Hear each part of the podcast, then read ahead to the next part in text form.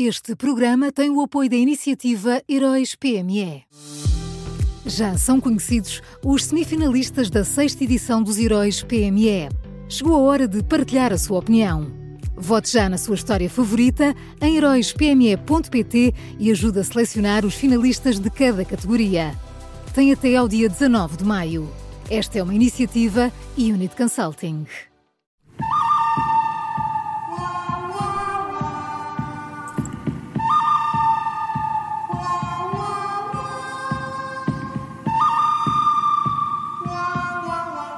Começa agora uma nova edição do Bom, o Mau e o Vilão. O Miguel Pinheiro já está connosco. Bom dia, Miguel. Bom dia. Bom dia. Quem é o bom de hoje, Miguel?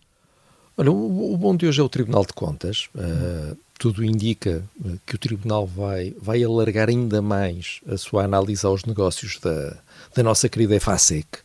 Uh, o Tribunal de Contas já estava a olhar com detalhe e pormenor para a nacionalização da empresa e agora uh, parece que vai também olhar para a venda da empresa. E esta é uma ótima notícia porque, somando a nacionalização e a venda, o Estado já pôs cerca de 400 milhões de euros uh, na EFASEC e nós ainda nem sequer sabemos se, se o Estado vai receber algum cêntimo dos novos donos, se sim, quando, enfim, só mistérios da economia.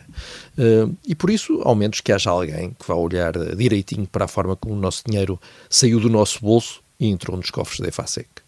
Mas o Tribunal de Contas é um dos mais prazeres, não é? Porque isto foram dias felizes para a economia portuguesa, segundo o Ministro da Economia. Portanto, não, é. não sei o que é que o Tribunal de Contas tem que andar a estragar a nossa felizes. felicidade dos dias felizes, não é? É verdade. António Costa também já se tinha queixado aqui há, aqui há tempos de um relatório do Tribunal de Contas, também muito incómodo. Enfim, é assim. Não, não é, pode, olha, não pode gente que só, é, é, gente que só está bem a chatear. Portanto, o bom é o Tribunal de Contas e o mau. O, o mau é Eduardo Vitor Rodrigues, uh, o Presidente da Câmara de Gaia, foi condenado em tribunal uh, por peculato de uso uh, e agora envolveu-se em discussões dentro uh, da própria autarquia, chamando oportunista a um vereador da oposição que disse que ele não tem condições para continuar no cargo. por lei, o Presidente da Câmara de Gaia pode continuar em funções até ao trânsito em julgado da sentença, mas, uh, naturalmente, a simples existência desta discussão mostra que, de facto, as condições de Eduardo Vitor Rodrigues para continuar no cargo ficaram muito, muito reduzidas uh, com a condenação em tribunal. É verdade. Mais uma vez, o que a justiça é o que é da justiça, não é? E a política é o que é da política. É, dá muito jeito algumas vezes esse, esse bordão. Uhum. Só fica a faltar o vilão. O vilão, o vilão é António Costa. Uh, ontem, pela segunda vez nos últimos dias, o Primeiro-Ministro uh, escondeu-se atrás do segredo para não esclarecer uma dúvida. Afinal, foi ou não ele quem pediu ao Presidente da República que chamasse a Procuradora-Geral a Belém no dia em que foram feitas buscas uh, ao seu chefe de gabinete e ao seu melhor amigo? a dúvida é esta.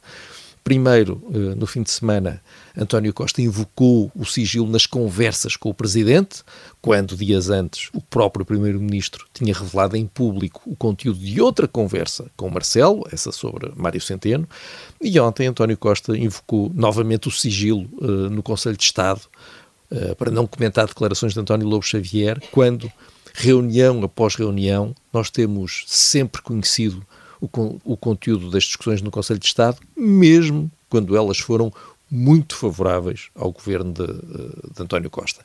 E ouvindo tudo isto, eh, eu, eu, fiquei cheio de dúvidas. Eh, porque é que o Primeiro-Ministro só tem falado sobre o seu pedido ao Presidente para chamar a Procuradora-Geral da República a Belém, só tem falado sobre, sobre isto em ambientes supostamente sigilosos?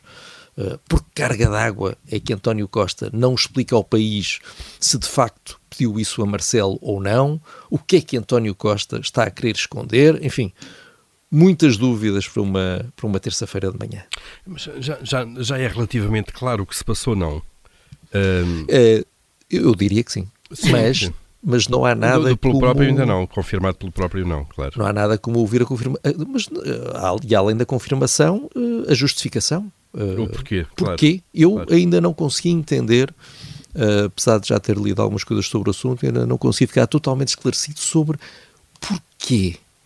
qual foi o objetivo daquela conversa, o que é que foi dito naquela conversa, uh, e já agora uh, de saber também se a Procuradora sabia que as respostas dadas ao, ao, ao Presidente poderiam eventualmente chegar ao Primeiro-Ministro, que estará sob suspeita. Enfim, muitas, muitas, muitas perguntas e tão poucas respostas. Hum. Vamos então ao resumo da edição de hoje. O bom desta terça-feira é o Tribunal de Contas, o mau Eduardo Vitor Rodrigues, o presidente da Câmara de Gaia, e o vilão uh, é António Costa.